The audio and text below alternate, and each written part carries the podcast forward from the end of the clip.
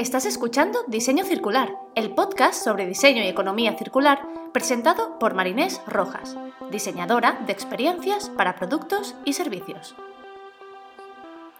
En este espacio, Marinés junta su pasión por la creación de negocios con su amor por el planeta y el hacer las cosas de otra manera.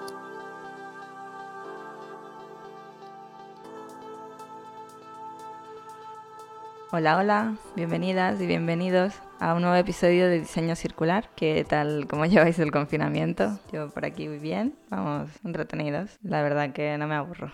Espero que estéis bien y nada, aprovechando el tiempo de este parón para reflexionar y bueno, que estéis utilizando vuestro tiempo de la mejor manera. Si no has escuchado el episodio de cómo utilizar mejor tu tiempo, te recomiendo que escuches el episodio anterior, el número 26, para que así le puedas sacar el máximo provecho a esta situación para que sea una oportunidad de crear algo nuevo, de hacer eso que llevas tiempo que lo estás posponiendo y no nos lo tomemos como un castigo que estamos aquí encerrados, sino que aprovechemos este tiempo. En estos momentos en los que nos paramos a pensar en qué es aquello más vital y más importante para nuestras vidas, nos vienen a la mente muchas cosas. Sin embargo, hay elementos que son clave, como nuestra salud, el descanso y la alimentación. Si nos vamos a la pirámide de Maslow, la alimentación está junto con el respirar. Sin embargo, nuestra relación con los alimentos en los últimos años se ha ido deteriorando bastante. Hoy me gustaría hablarte de este tema, de la alimentación, y ver cómo la economía circular nos puede ayudar para mejorar este modelo que, como en otras industrias, también es un modelo económico lineal, con todas sus consecuencias negativas, aunque bueno, tampoco vamos a negar los beneficios que nos ha traído. Nos ha ayudado a impulsar la urbanización, el desarrollo económico y ha apoyado a una población en rápido crecimiento. Sin embargo, ha tenido un costo enorme para la sociedad y el medio ambiente que ahora os lo voy a detallar. ¿Cuál es el coste real del modelo alimentario lineal? Para el suelo es una barbaridad. Se extraen recursos finitos que se derrochan, contaminan y dañan los sistemas naturales. Las prácticas agrícolas son intensivas y esto se traduce en casi 39 millones de hectáreas que se degradan cada año en todo el mundo. Esto equivale más o menos al tamaño de Zimbabue. Las prácticas agrícolas intensivas también demandan muchísima agua, aproximadamente el 70% del agua dulce mundial. Al hacer unas prácticas agrícolas tan intensivas, se acaba contaminando la tierra y el agua. Tenemos de todo en todo momento sin importar la temporada, no respetamos los tiempos de regeneración del suelo y los vamos acelerando. Claro, esto al final a largo plazo tiene consecuencias gravísimas.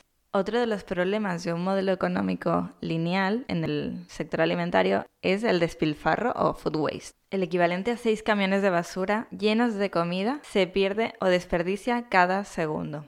En las ciudades, menos del 2% de los nutrientes en los subproductos alimentarios llegan a ser recuperados o se reaprovechan. Se envían al vertedero, se incineran o se tiran sin ningún tratamiento. Uno de cada tres alimentos que se producen se desperdician al año. Estos son aproximadamente unas 1.300 millones de toneladas al año. Y cuando hablamos de este despilfarro no solo hablamos de en la industria, hablamos de que se despilfarra en todos los puntos de la cadena, en la cosecha, ya que hay alimentos que nunca llegan a salir de ahí, ya sea porque no pasan un canon de belleza, por forma, por tamaño o por color, ya sea en el transporte o a la hora de vender los minoristas y consumidores suelen descartar alimentos que están cerca de la fecha de vencimiento, en restauración y sobre todo en los hogares, ahí se desperdicia muchísimo.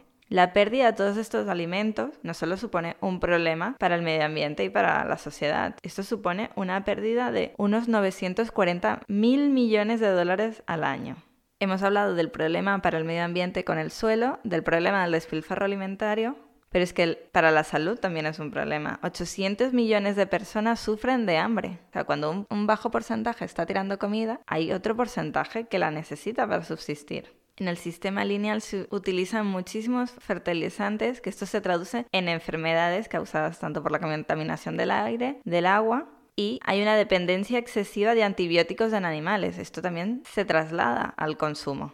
Estos son algunos de los problemas a los que se enfrenta el sistema lineal. Pero no tiene por qué ser así si comenzamos a mirar más allá del modelo industrial actual de tomar, hacer, desperdiciar, o sea, el de usar y tirar. La economía circular para los alimentos imita los sistemas naturales de regeneración para que los desechos no existan. Ya lo hemos hablado en algún otro punto. Se diseña para que el waste, el desperdicio, no exista, sino que este waste o este desperdicio pase a ser un recurso y sea materia prima para otro ciclo, para otra empresa, para otro producto o en otro proceso. Como te he comentado en otros episodios, la idea es que el producto se mantenga por mucho más tiempo dentro de la cadena y así aporte valor en otros puntos. En una economía circular, los recursos orgánicos, como los derivados de los subproductos alimentarios, están libres de contaminantes y pueden devolverse de manera segura al suelo en forma de fertilizante orgánico, en forma de abono. Algunos de estos subproductos pueden además proporcionar un valor adicional antes de que esto suceda, creando nuevos productos alimenticios, telas para la industria de la moda o como fuentes de bioenergía.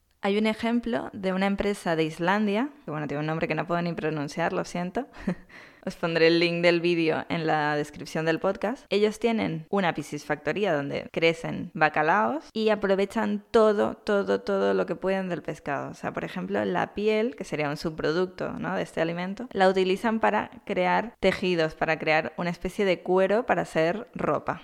Y es que cuando hablamos de economía circular hablamos de un cambio de mentalidad, hablamos de diseñar para un sistema, de colaboración, de repensarlo todo. Y aquí no deja de ser lo mismo. En la industria alimentaria el pensamiento regenerativo es fundamental, ya que hablamos de regenerar los sistemas vivos como el suelo, Ahora bien, sabemos un poco cuáles son los problemas del modelo lineal actual y cómo podría entrar la economía circular para dar un cambio, ¿Cómo podemos aplicar los principios de la economía circular en un nuevo sistema alimentario? Primero, os recuerdo algunos de los principios de la economía circular, como mantener productos y materias en uso el máximo tiempo posible, usar solo lo necesario, sacar el máximo provecho a los recursos ya existentes, colaborar entre actores claves. Esto es un punto fundamental y creo que no lo refuerzo suficiente y no se comenta suficiente, pero el tema de la colaboración es súper importante. Ya no es solo esta empresa va por libre y la otra va por libre. Ahora hay que hablar, hay que conectar empresas con gobiernos, con clientes, con tiendas. Tiene que haber una red se tiene que diseñar para que no se produzcan residuos, ¿vale? Lo que hablábamos de que los residuos no son basura, son recursos. Cuando os hablo del sistema alimentario hay tres principios clave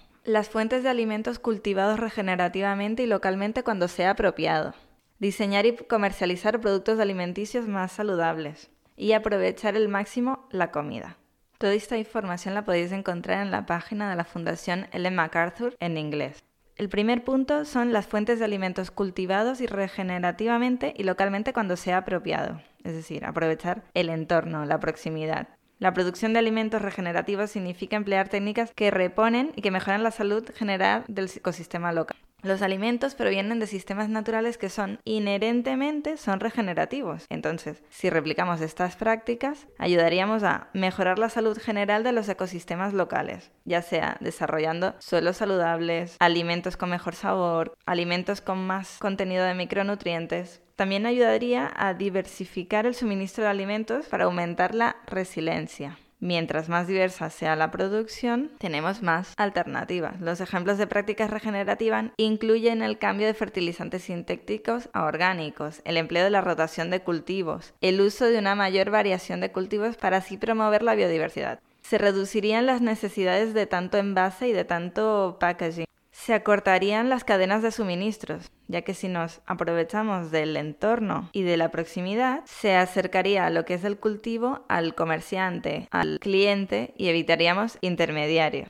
Por ejemplo, si se lleva el cultivo más cerca de las ciudades y se empodera a los consumidores, se pueden cortar cadenas de intermediarios. Aquí en Barcelona, por ejemplo, hay la opción de comprar fruta y verdura directamente a productores. Pagas una cuota como una suscripción mensual, decides qué kilos quieres que te traigan a casa o que recojas en un punto de la ciudad y ahí evitas todo lo que es intermediarios, todo lo que son envases y packaging innecesarios porque directamente tienes ese puente, ese punto de contacto con el productor. Además también hacen como puertas abiertas y sesiones para que tú vayas y veas cómo es el campo, cómo se cultiva, que veas cuáles son los productos de temporada, que conozcas realmente la historia que hay detrás de lo que estás comprando y de lo que estás consumiendo. El otro punto importante de la economía circular para el diseño alimentario es el diseñar y comercializar productos alimentarios más saludables. Tenemos que cambiar el diseño y la comercialización de alimentos para también remodelar nuestras preferencias y así también cambiar hábitos. Las marcas de alimentos, los minoristas, los chefs, las empresas de alimentos, las escuelas, los hospitales y otros proveedores tienen una gran influencia en lo que comemos. Una proporción significativa de nuestros alimentos ha sido diseñada de alguna manera por alguna de estas organizaciones. Y como os he comentado en otros episodios, los diseñadores, en este caso de alimentos, tienen el poder de garantizar que los productos alimentarios, recetas y menús sean saludables tanto para las personas como para los sistemas naturales. En una economía circular, los productos alimenticios derivan de una producción saludable para proporcionar una nutrición saludable. Del mismo modo, el envase que conserva estos alimentos puede estar hecho de materiales que se conviertan en abono de manera tan segura y fácil como los mismos alimentos que contienen.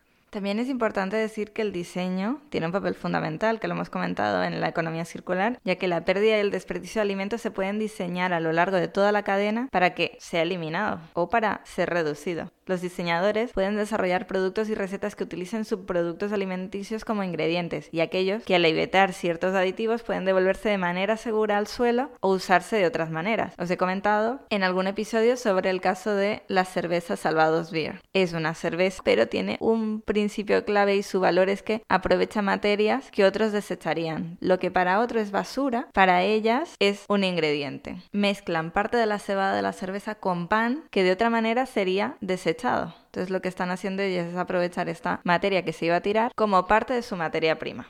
Y el tercer punto es el de aprovechar al máximo la comida, aprovechar al máximo los recursos que ya tenemos. En lugar de simplemente reducir el desperdicio de alimentos, ¿por qué no diseñamos el concepto de desperdicio por completo. Evitemos el desperdicio en la fuente. En una economía circular, los alimentos están diseñados para circular, por lo que los subproductos de una empresa proporcionan valor para la siguiente, ¿no? Lo que os comentaba un poco con el ejemplo de Salvados Beer. La conversión de desechos orgánicos en una fuente de valor comienza con sistemas efectivos de recolección y de medición. Las nuevas tecnologías, nuevas legislaciones y la participación de la comunidad pueden transformar rápidamente los sistemas de recolección y aumentar las tasas de recolección de desechos orgánicos. Aquí me gustaría hablaros de otro ejemplo que se llaman SOS, SOS, y son zumos cold press realizados a partir de frutas y verduras que iban a ser desechados. Su materia prima, o sea, el valor de esta empresa, es una materia que otra organización iba a desechar. Aquí os he hablado de los tres puntos clave que se tendrían que hacer para cambiar este modelo, pero para que algunos de estos puntos sean posibles y tengan más impacto, hay un actor clave y que no se suele tener en cuenta cuando hablamos de producción de alimentos, sin embargo es uno de los mayores consumidores, y estas son las ciudades. La mitad de la población del mundo vive en ciudades y se espera que esta cifra aumente en un 68% para 2050. Las ciudades consumen el 75% de los recursos naturales del mundo y el 80% del suministro mundial de energía. Os dejo unos segundos que esto cale ahí dentro, estas cifras, para que veáis el impacto de las ciudades en este modelo y las oportunidades que hay para mejorarlo. La alta proporción de los alimentos que fluye hacia las ciudades se procesa o consume de una manera que genera desechos orgánicos en forma de alimentos descartados, subproductos o aguas residuales. Pero ¿cuál es el rol de las ciudades en este nuevo sistema alimentario? Las ciudades pueden convertirse en centros para la redistribución de alimentos excedentes y para la bioeconomía.